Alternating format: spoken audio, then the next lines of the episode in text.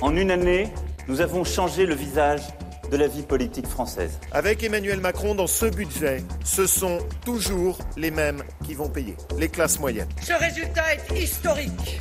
Je suis la candidate du peuple. Cette marche citoyenne, cette insurrection. Philippe Le Caplin.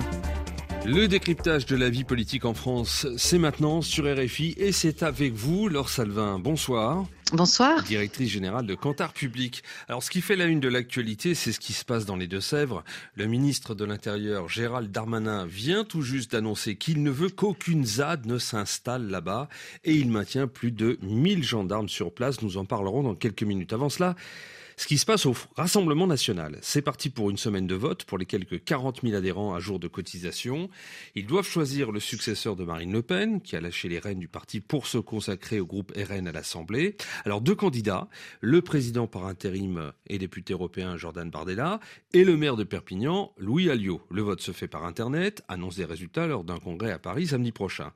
En tout cas, pour la première fois depuis 50 ans, le parti à la flamme désignera un chef qui ne portera pas le nom de Le Pen, en fait, quel que soit le score, euh, Laure Salvin, une certitude, c'est Marine Le Pen qui restera la chef. Oui, et, je, pense que, justement le Rassemblement national aujourd'hui, il a une place assez particulière dans le dans l'espace politique euh, français, une place assez euh, singulière, on pourrait presque dire paradoxale, parce que vous voyez d'un côté, euh, il a plutôt l'image d'un parti traditionnel, comme la France en a connu jusqu'au début des années 2000, hein, je, je, dirais, avec un chef bien incarné, bien repéré, bien identifié. C'est donc euh, euh, Marine Le Pen euh, qui est très présente, très présente dans les médias, très présente sur le terrain aussi, et puis qui donne la, la ligne directrice du pays, qui donne, enfin du pays en tout cas, de la vision qu'elle a du pays, qui donne des consignes de vote et qui rassemble euh, ses militants euh, autour d'elle. Je pense que le fait aussi que effectivement le, le Rassemblement national ne soit pas euh, présidé par euh, un Le Pen, ça fait partie de la stratégie de, de Marine Le Pen de dédiaboliser finalement son mouvement politique. Et puis, vous voyez, de l'autre côté, on a un parti qui essaie aussi de faire de la politique un peu euh, autrement, qui n'hésite pas à s'unir à d'autres forces politiques, euh, notamment par exemple à, à, l'Assemblée nationale, hein, on l'a vu euh, cette semaine, de proposer une nouveauté absolue, l'alliance, l'alliance des extrêmes, et qui a pas mal bouleversé l'espace politique français aujourd'hui. C'est vrai que la, décision de Marine Le Pen de voter la motion de censure déposée par la par la Nupes hein, a eu un, je un, triple effet euh, politique.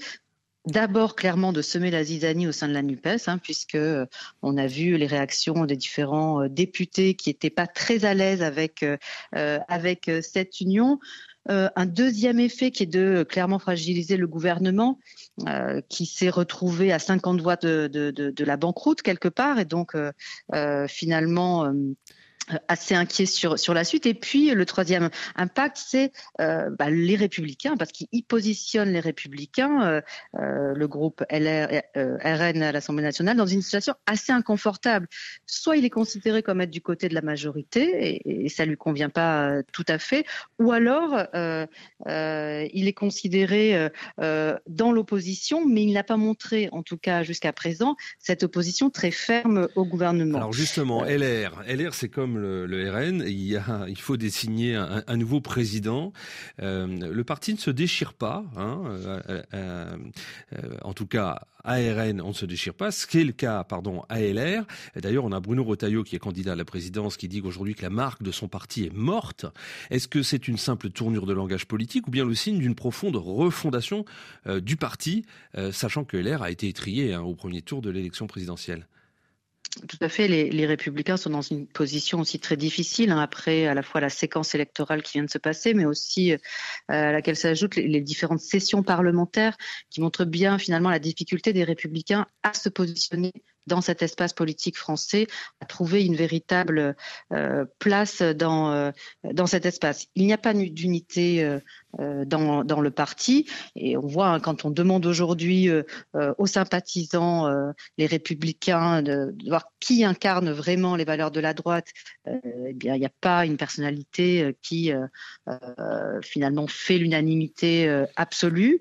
Il y a également deux partis autour de lui donc La République en marche et puis le RN, qui essaie de, piller ce parti des, républicains, euh, notamment évidemment sur le thème euh, de l'immigration, de la sécurité, mais aussi en essayant finalement de diviser euh, à l'Assemblée nationale les députés des républicains.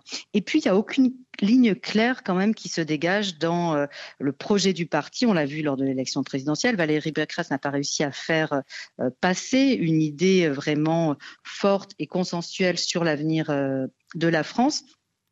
Et en même temps, on peut dire quand même que euh, sur les débats qui vont venir, notamment la réforme des, des retraites, euh, le projet de loi sur l'immigration, euh, etc., c'est deux sujets sur lesquels le gouvernement aura besoin du soutien des, des, républicains. Et puis, ce sont des sujets qui sont très chers à l'électorat euh, traditionnel des républicains. Et l'air qui désignera donc clairement... son, son nouveau président dans un mois? La classe politique commente euh, largement ce dimanche ce qui s'est passé dans les Deux-Sèvres avec la mobilisation contre les bassines. Il s'agit de, ce chantier d'une réserve d'eau destinée à l'irrigation agricole. Tout à l'heure ont été édifiés par les manifestants des tours de guet. Une canalisation a été saccagée. Ils dénoncent un accaparement de l'eau par l'agro-industrie. Alors hier, il y avait eu de violents heurts avec les forces de l'ordre. 61 gendarmes blessés, dont 22 sérieusement. Des manifestants ont également été touchés et 6 d'entre eux ont été arrêtés.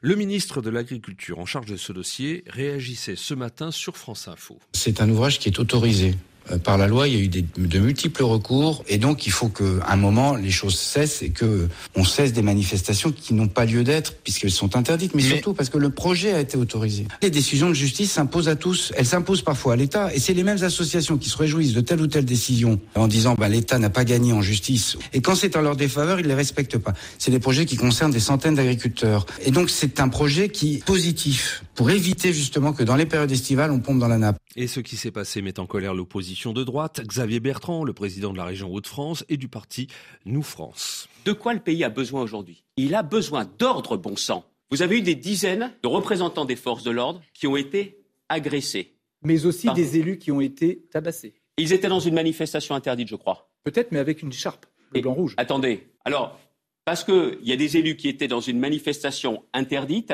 ce qui s'est passé pour les forces de l'ordre n'a aucune importance. Mais dans quel monde on est?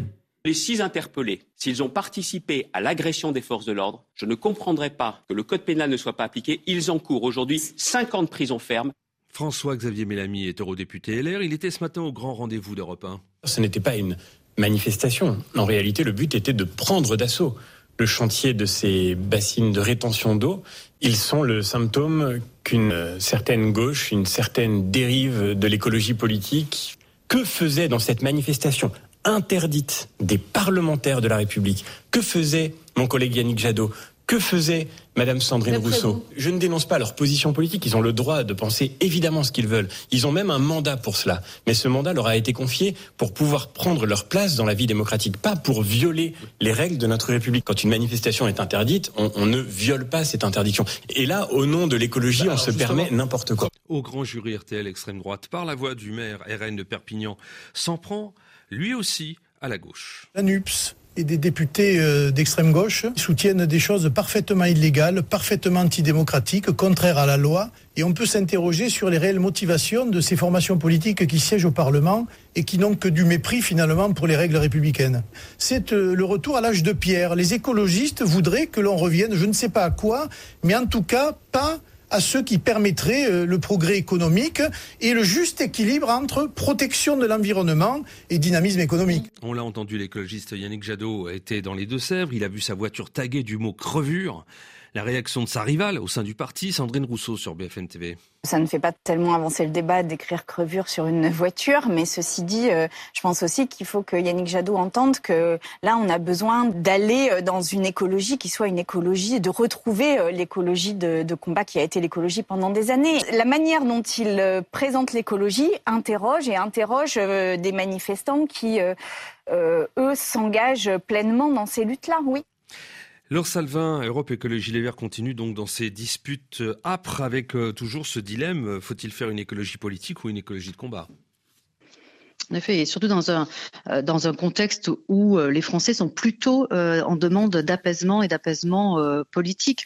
On le voit bien là quand même dans ces manifestations-là, l'agressivité et quelque part l'affaiblissement aussi ben, de de la politique, des débats politiques. Et sur Europe Écologie Les Verts, il y a un sondage de nos confrères là qui vient de sortir aujourd'hui de, de l'IFOP. Il dit que si effectivement l'élection présidentielle avait lieu euh, aujourd'hui. Euh, pour qui voterait-on bah, Yannick Jadot, on voit bien qu'il ne progresse pas dans les intentions de vote, ou il progresse à peine, il progresse d'un point par rapport aux résultats que nous, avons vus. Donc on voit bien qu'alors même que le changement climatique est une des préoccupations les plus importantes de la euh, population, on voit bien que cette écologie politique, elle n'arrive pas à percer, elle n'arrive pas en tout cas à convaincre l'opinion de sa crédibilité.